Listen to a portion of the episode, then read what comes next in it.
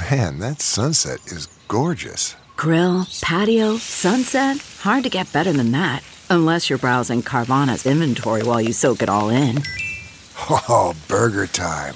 So sit back, get comfortable. Carvana's got thousands of cars under $20,000 just waiting for you. I could stay here forever. Carvana, where car buying meets comfort, meets convenience. Download the app or visit Carvana.com today.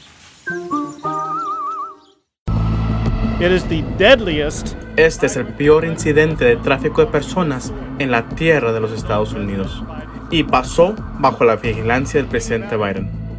Veo que 53 personas mueren a causa de estos animales, estos coyotes desgraciados que los ponen a riesgo de vida y simplemente los matan sin, sin importarles. Cuando yo veo eso me pongo frustrado. Si usted quiere que le pase eso, que la violen, sí está peligroso, que sí per- puede perder su vida y también su familia. Que no vale la pena realmente y que nunca vale la pena ponerse en las manos de, de los coyotes. ¿No ves nada? No, no vemos nada, estamos adentro de una pipa. Hemos visto eh, gente de, de más de 100 países. O sea que para nosotros no es un asunto de Centroamérica o Sudamérica, es un asunto mundial. Soy Yami Virgen de Sinclair Broadcasting en San Antonio, Texas, para esta edición de Crisis de Inmigración, la pelea por la frontera de los Estados Unidos. El gobernador de Texas, Greg Abbott, y su nueva orden permite que la Guardia Nacional de Texas o el National Guard deporte a inmigrantes indocumentados, una reacción del gobernador después que 53 migrantes murieron en la parte de atrás de un camión en San Antonio, atrapados ahí en temperaturas de más de 100 grados por los coyotes, quien supuestamente los dejaron ahí, causando su muerte. Es un terreno y clima muy difícil. Y por la forma en que la administración de Biden no ha forzado que las leyes de migración se cumplan, eso está atrayendo a gente y tentándolos que hagan este viaje peligroso, arriesgando sus vidas. Yo le exijo al presidente que le ayude a parar la pérdida de vidas. Usted tiene la habilidad de ayudar a prevenir que más gente siga perdiendo sus vidas. Sí, usted lo deja claro que nadie puede cruzar ilegalmente. Hay una forma perfectamente legal para que personas puedan emigrar a los Estados Unidos. Ese es el camino legal, señor presidente, que usted debe insistir. Y si usted hace eso, tendrá su participación en disminuir la cantidad de vidas perdidas. Esta noticia no fue bienvenida por todos en Texas. Otros como Javier Salazar, el sheriff demócrata del condado de Bear, donde está San Antonio, tomó esta oportunidad para mostrar su desencanto con la administración del presidente Biden y su manejo de la crisis en la frontera, especialmente en Texas. Salazar envió una tercera carta al presidente pidiendo de nuevo ayuda. ¿Por qué decidiste escribir esta carta al presidente de los Estados Unidos y qué en tu opinión pensaste que iba a pasar? Porque por fin te dieron una respuesta. Sí, yo como sheriff del condado Béjar, de más que dos millones de personas que viven aquí en mi condado y millones que pasan a diario en tráfico, que son traficados, um, yo les debo a esas personas uh, protección. Y cuando yo he escrito cartas al presidente ya dos veces ante, anteriores y veo que 53 personas mueren a causa de estos animales, estos coyotes desgraciados que, que los ponen a riesgo de vida y simplemente los matan um, sin, sin importarles. Uh, cuando yo veo eso me pongo frustrado y pues por eso le mandé otra carta al presidente con respeto, pero diciéndole firmemente que yo no estoy de acuerdo con lo que está pasando de parte de, Washington, D.C., de la capital de nuestra nación. Nosotros como sheriffes del, del estado, uh, hay más de que 200 sheriffes en este condado, yo soy solamente uno, ah, lo que nosotros, yo, yo hablo con los otros sheriffes que nosotros nos encargamos de nuestros propios condados y todos juntos del estado. Um, nosotros hemos notado que ahorita tenemos, um, de, de nuestra, nuestro punto, no podemos ver que, que la capital está haciendo suficiente. Entonces, por eso yo, frustrado, pero con respeto, le mandé la tarjeta por la, la carta por la tercera vez al presidente frustrado, pero invitándolo que viniera para acá para hablar conmigo, co- para hablar con los otros sheriffes, para poder averiguar qué más se puede hacer. Ahorita el gobernador, ah, para mí, yo no estoy de acuerdo con su plan de él, de, de solamente estar fuerte en la, en la frontera y tratar a estas personas como criminales. Estas personas, la mayoría, la mayoría, están buscando nu- nueva vida, una vida mejor para sus hijos. La mayoría no quieren estar aquí en los Estados Unidos, sino que están tan desesperados para darles de comer a sus, a sus hijos que ellos fueran a donde sea, donde, donde necesitaban para darle buena vida a sus hijos. Yo como padre, eso, eso me molesta, eso, me da lástima y yo les voy a ayudar a estas gentes, y si, si está en mi poder, les voy a ayudar y sabes qué, está en mi poder y les voy a ayudar, aunque no les guste. ¿Qué le quieres decir a las personas que a lo mejor vayan a oír este podcast, que estén en la frontera? Conocimos a gente en Panamá que lo estaban escuchando, en Colombia, que lo escuchen de diferentes partes de Latinoamérica y que tienen ese sueño americano y quieren llegar aquí. Después de haber visto lo que pasó la semana del 24, cuando 53 migrantes murieron en la parte de atrás de un camión, ¿cuál es tu mensaje para ellos? Bueno, mira, nosotros producimos un video en español ah, el año pasado. Ya tenemos ah, mucho tiempo de, producir el, el video este. El video este es la audiencia, es México, Centroamérica y otros países. Y les estoy urgiendo a ellos que ahorita no es buen tiempo para pasarse. Aunque sí entiende que la mayoría de ellos son buenas gentes, que no son criminales. En, realmente ahorita en el estado de Texas, por lo que está pasando, hay una elección para gobernador. Ahorita el gobernador está haciendo y deshaciendo lo que quiera solamente para agarrar votos él uh, con sus votantes. Y ahorita los votantes de él, se me figura que se le hace a él, que los votantes a él están pidiendo que él trate a estas personas pobres como criminales. Entonces les digo en este video a México, Centroamérica y otros países que ahorita no es buen, buen tiempo para pasar entiendo que quieren nueva, nueva vida, mejor vida por sus familias, pero ahorita no lo pueden pasar con seguridad.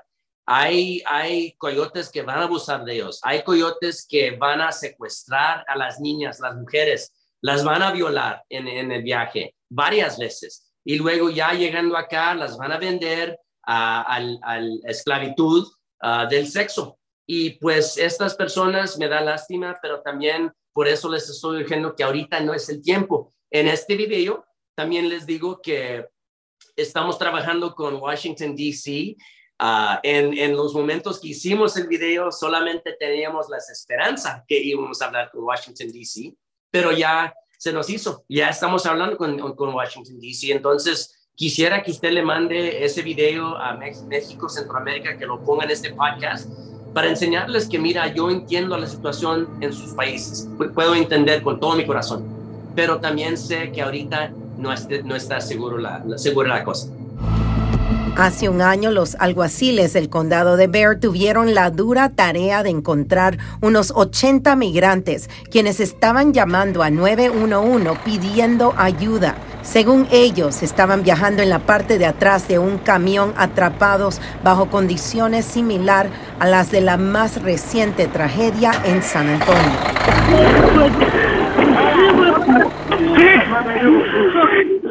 Bueno.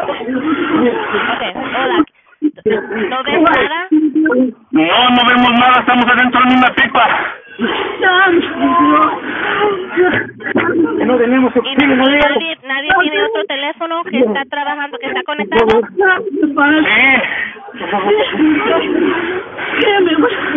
¿Estamos viendo? No, el, el camión está parado. ¿Está parado? Sí. Está parado, se que al, al, al lado de la carretera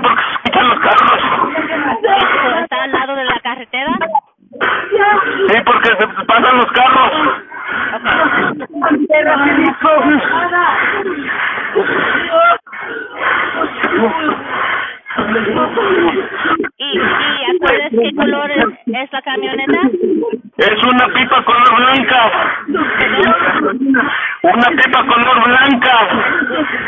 ¿Blanca? Sí. Somos como 80 personas. ¿80 personas?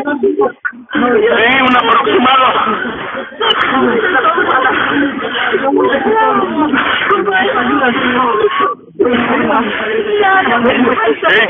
¿Sabes dónde estaba, estaba manejando? ¿Te acuerdas?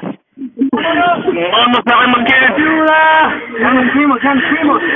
Relájense. ¿Y, ¿Y nadie tiene otro teléfono que está conectado? Apágalo. Ayuda. Bendito Dios. ¿Y de dónde empezaron este viaje? Pero será suficiente las imágenes y los sonidos que están saliendo de la frontera y las ciudades más cercanas para prevenir que más inmigrantes pongan sus vidas en peligro.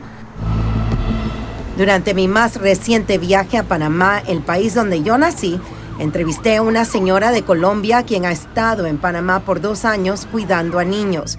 Ahora su esposo tiene sueños de ir a los Estados Unidos, pero ilegalmente. Ella no está de acuerdo y sabe que estaría poniendo su vida en peligro. Stephanie, primero que todo, ¿cómo llegaste a Panamá? Una amiga me invitó porque Colombia estaba duro, pues estaba duro económicamente y me dijo, véngase para acá que acá hay trabajo. Cuando dices que Colombia está difícil, ¿cómo está difícil para la gente que no sabe? Básicamente el trabajo. La edad que yo tengo ya, o sea, nosotros ya no... Así que a tu edad de 44 o sea, años, Ya como que no hay como trabajo para nosotros, digámoslo así. ¿por qué? Porque de pronto les gusta pues ya como la juventud, de pronto que porque uno ya tiene más, uno tiene un poco de experiencia, digámoslo así. Entonces, ¿de dónde salió esto que quieren ir, que quieren ir, que tu esposo quiere ir? Cuando yo vivía en, en Río Abajo, y entonces ahí había muchos venezolanos, o sea, puros cuartos, vivían muchos venezolanos, y todos se fueron. ¿Dónde fueron? Todos se fueron a Estados Unidos. Unos se fueron de Salvador, otros salieron de Colombia, bueno, y todos pasaron. Entonces, un día me voy yo con mi pareja un domingo allá donde mis compañeras y, ah, que todos se fueron, que todos han pasado. Y se nos metió. Y, y de ahí, ¿cómo, ¿cómo la pensaron? Nada más nos vamos caminando y ya. Uno de ellos que se fue en diciembre nos regaló el número del coyote. ¿Una de tus amistades? Sí. ¿Y el coyote dónde estaba? La verdad no sé porque como le digo era un número colombiano. Eso nos quedó sonando porque, eh, bueno, mi esposo lo contactó, habló con él, le dijo que nos cobraba 1.700 por cada uno, ¿Dónde te iban a cruzar? metiéndonos por Mex Mexicano, algo así decía. Mexicali, Mexicali. Por California. Decía él, sí, él le dijo a mi esposo. Pero que nosotros hablamos con él como en marzo y nosotros teníamos planes para irnos 15 de abril, antes de que quitaran el tal título ese. ese. Eh, entonces el hombre dice, cuando ya estemos a unos días, eh, vuelven y me contactan porque yo tengo que mirar. Es que cuando uno pasa allá, un compañero de él, como que uno le unta la mano con 100 dólares y que lo pasaba. Ok. ¿Qué les dijeron? ¿Te explicaron que iban a haber riesgos o no? Ah, no, él no dijo nada. Él dijo, ustedes se vienen hasta tal parte, de ahí yo los recojo. Los dejo tipo dos cuadras, a lo que nosotros llamamos pues dos cuadras de migración. Ya ustedes se van caminando y se entregan.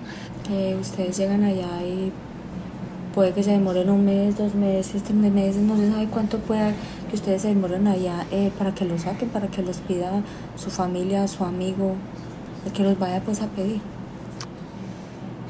Ya, entonces. Se oye bien fácil. It sounds so Sí, simple. es que yo, creo que por eso era que mi esposo él no estaba, porque es que eso, eso se escuchaba. Es más, yo se lo conté a mi, a mi hermana y mi hermana me dijo, ¿Qué más te decían? no, pues eso sí fue pues como lo, cuando ya yo decidí, yo le digo a él, yo no, yo no voy a tomar ese riesgo. Ok. Entonces yo le borré el número de contacto, yo lo eliminé. Oh my gosh. eliminé y, y ya entonces él lo buscaba y lo buscaba y no lo encontraba. ¿Por qué lo eliminaste? Yo, ¿por qué no? Porque no Then he vamos a ir. A ninguna parte. Peligro porque ese tipo, si ese tipo está por allá, porque tiene un número, entienda, porque él tiene un, o sea, a mí eso, Yeah. no, a mí eso no me no dejó sé. la cabeza. ¿Y qué te dice tu hija? What was Cuando your yo le dije a ella lo que íbamos a hacer, dijo, ay mamá, qué miedo, eso es peligroso, mamá, yo he visto tantas cosas, pues que ella también, es que todo el mundo lo dice y lo ve, lo que pasa es que uno es... Ella se puso a llorar porque me decía, mamá, hay tantas cosas, entonces empezó a mandarme cosas. Ella como que también se puso a investigar. Mamá, mire, vea lo que vi. Mamá, mire lo que dijo este señor. Mamá, mire lo que dijo esta señora. Ay, Tu hermana también con eso en la cabeza. nena, usted, usted, usted va a hacer eso, nena. Ay, da tantas cosas. Mira, aquí llegó un amigo, se trajo otros amigos. Hay uno que no aparece. Un amigo no aparecía. Y so- el otro llegó en silla de ruedas. ¿Y el otro qué le pasó? Que llegó en silla de ruedas. Sin duda le dieron una muenda y le aporrearon las piernas. Oh my gosh. Sí, como que porque llegó en silla de ruedas. Se supone, dice mi hermana, que sin duda fue que lo golpearon y, y, y perdió una pierna. Dice, "Mire, ¿usted quiere que le pase eso? Que la viole? No, es que mi esposo me decía, es que, es que usted no va sola. Yo voy con usted. Y, y si a mí me están haciendo daño, ¿usted qué va a poder hacer? Antes también se lo hacen a usted. Pero es que pues, eso, ellos, él como con el desespero de, Así que ¿dónde están ahora mismo? ¿Qué han decidido? No, estamos, nos quedamos en Panamá. Hagamos las cosas bien y, y si Dios nos tiene para estar allá, ir a trabajar y, y un mejor futuro, que es lo que uno anhela. Y si no, aquí, aquí, aquí en Panamá. Y el peligro es real, algo que el jefe de la patrulla fronteriza en el sector de Del Río, Texas, sabe muy bien. Chief Owen, si nos puede explicar ahora mismo los grupos que está viendo que están llegando a Del Río, no son solamente personas del país de México, de Guatemala, de Honduras. Esos grupos han cambiado un poco, ¿verdad? Es muy cierto. De hecho, eh, lo que estaba explicando, en este sector solamente hemos, hemos visto eh, gente de, de más de 100 países. O sea que para nosotros no es un asunto de Centroamérica o Sudamérica, es un asunto mundial. Eh, para nosotros, más que todos los grupos que estamos encontrando, vienen de países como Venezuela, Cuba, Colombia y Nicaragua. No, no todos son de México como, como la, gente, la gente piensa. Para ustedes eh, con el equipo especial que tienen que se llama Borstar, que ellos rescatan a personas. Um, ¿Cuánto entrenami- entrenamiento se necesita? Porque es un grupo muy especial, ¿cierto? Después de ser por lo menos eh, dos años de antigüedad como, como agente federal. Es, es después de ser academia para ser patrulla, eh, parte del patrulla fronteriza, ya después tiene que solicitar para ser parte de este equipo especial. Y esas cinco semanas, semanas eh, bueno, se trata de la selección. Es que, sé que se puede graduar de eso, es, es muy difícil porque no se puede dormir mucho, eh, no está comiendo mucho, está en el campo mucho tiempo, es muy es bien difícil. Después de eso, comienza con la capacitación principal, que, que puede, puede ser parte como del equipo médico, que, eh, que tiene que ver con los primeros auxilios, ¿verdad? Y si no, que puede, puede ser eh, rescate especial, los caninos, buceadores, como, como, como dicen.